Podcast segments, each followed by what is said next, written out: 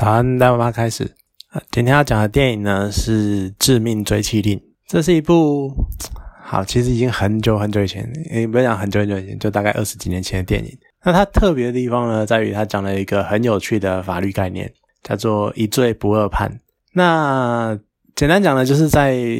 美国宪法上规定，就是一项已经判罪判刑确定，然后已经被定罪的罪名，而且他也已经开始服刑了。服完刑期之后，他不能再因为同样一个件、同样一件罪名而被定罪。什么意思呢？以电影中，好，直接用电影中的讲法来讲好了，就是当你今天杀了一个人，那你不能再因为杀了这个人的罪名而再一次的被定罪。这个呢，其实，诶，他好像一开始应该是在讲说，譬如说他不能，因为这是美国宪法。它的概念可能比较像是，譬如说，我今天可能杀了一个原本的概念啊，原本像应该是像是我可能在纽约杀了一个人，那我在纽约已经因为杀了这个人的杀人罪而被起诉，然后被定罪，然后服刑了，那我就不能因为这一项罪名而在可能缅因州或者是旧金山或者是加州这些地方，再因为这些罪名而被起诉第二次。好，这是所谓的一罪不二判。可是呢，在电影里面就变得非常的有趣。为什么呢？因为在电影里面，老婆被起诉杀了她的老公，而罪名成立。但是其实整件事情呢，被发现老公其实是诈死，就假装死亡，而且还把罪推到老婆身上，然后自己在外面逍遥快乐。那老婆非常的不爽，然后所以呢，他就。有人就告诉他这件事情，所以老婆可以光明正大的杀了她老公，不会再被定罪，因为他已经服过刑了。这就是一个非常吊诡、非常有趣的状况。当然，立法的时候一定不会想到说会有这种状况发生啊。可是这就是法律，这就是法律有趣的地方。法条就定在那边啊，它规范的也就是那个情况，然后也已经规定了这项罪名就已经成立过了，不能再一次犯罪。所以这就很有趣啊。那。整部电影的节奏其实非常的明快，就它很快的就前面就带过，然后带了一开始是一个很幸福的家庭，然后和乐融融。结果有一天，老公带着老婆出去游海，出出去搭游艇，然后出去晃一晃，结果就发现，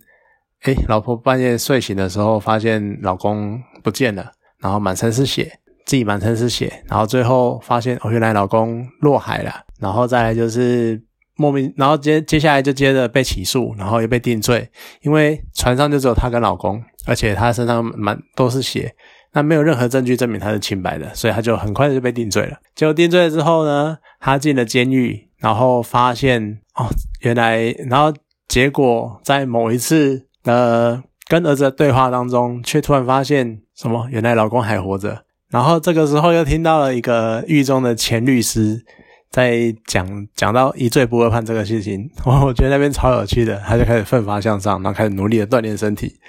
在那一段，你会觉得我在看莎拉康纳的养成史嘛？那种感觉，就是他开始健身，然后养，然后弄得非常的健壮，这样我觉得很有趣。那再来，他就是被假释，然后开始去找，而这个时候，当然就会有一个类似帮助他的角色。那在这部电影里面呢，就是他的假释官。然后是汤米·李·琼斯演的，然后当然就是一一路的进展，然后到最后终于哦找到了当年那一个负心汉，然后就解决了这件事情，然后就最后走向结局。整部电影其实节奏非常的快，这也是蛮有趣的。就相对于，因为它是一部二十几年前的电影，你可能现在去看二十年前的电影，你可能就已经觉得有的时候有些电影的节奏是很慢的。因为现在的我觉得电影的节奏越来越快，然后反正一部电影里面要塞很多很多东西这样。可是这部电影在以那个年代的电影来说，它算是节步节奏很快的电影，然后它塞的东西也不会很多，就很明确的呃事件发生了，然后一个转折，然后再接着一个转折，然后接下来就走向结局了，就很快的把整个事件解释完，而且其中。艾希莉·贾德，她这位演员，她也是把这一个被老公背叛的妻子那种悲愤，然后还有为了儿子那种坚强坚定的那种妈妈的角色演得很好。那可能有的人会觉得说啊，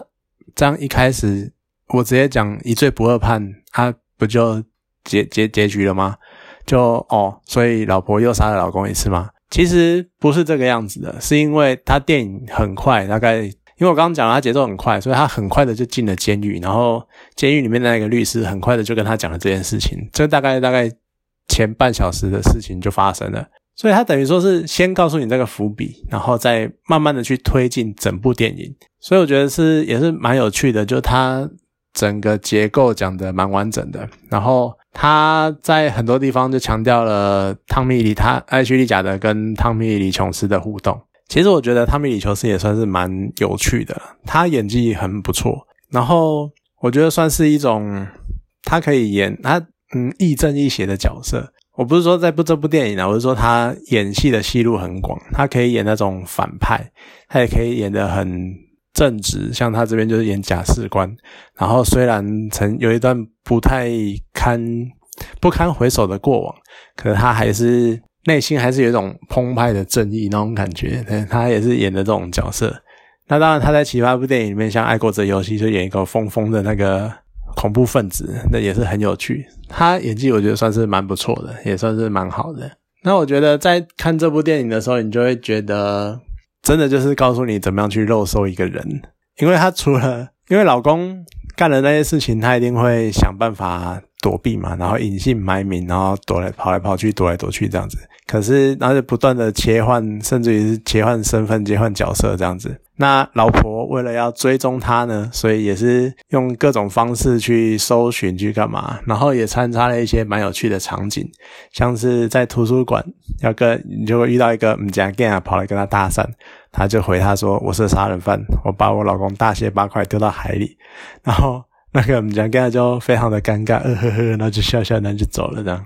我觉得也是蛮有趣的，就考试一下那种看到美女就想搭讪的男生这样子。而电影不长啊，大概才一百多分钟而已。这也是以前的，这应该算是以前的动作片最长会有的长度吧。然后就大概一百分钟，然后一个多一个半小时多一点，然后就很快就结束这些东西。我觉得这算是一个讲回不去的时光吗？就以前那种很快速的节奏，然后哒哒哒，然后哒哒哒，然后这然后就很像很很快走向结局了。这样的节奏感，现在好像已经越来越少了。现在都还要很强调说动机呀，然后还要很一个很完整的架构去陈述他做这些事情的结果或干嘛，然后甚至于带来的影响什么什么。我觉得反而有时候现在电影有点，虽然可能节奏开始变快了，可是我觉得那是因为。东要讲的东西变多了，然后就塞在电塞在电影里面，然后所以才会感觉好像电影节奏很快。可是呢，因为塞太多东西，然后电影又变得很长，就变成你现在你看现在动作片，就算是动作片，可能都要快两个小时，甚至于两个小时多一点。而更不用讲像诺兰那种一次两个半小时的这种电影，然后你就会觉得啊，然后你塞了一堆东西或塞了一堆议题，然后结果又。讲的哩哩啦啦不清不楚的，所以已经很少像以前的那种很短的动作片，然后像在像《致命追星》这样，就是议题明确，然后意图明确，然后动作也是非常的快速，然后不拖泥带水的节奏结构的那种影片，真真的现在已经越来越少了。那算是一部蛮有趣的电影，可以找时间看一下。它的结局呢也是蛮有趣的，就也是那种波波折折，然后翻了不翻转再翻转这样子，好，蛮有趣的电影。那有机会再推荐给大家看。好，那今天讲到这边，谢谢大家。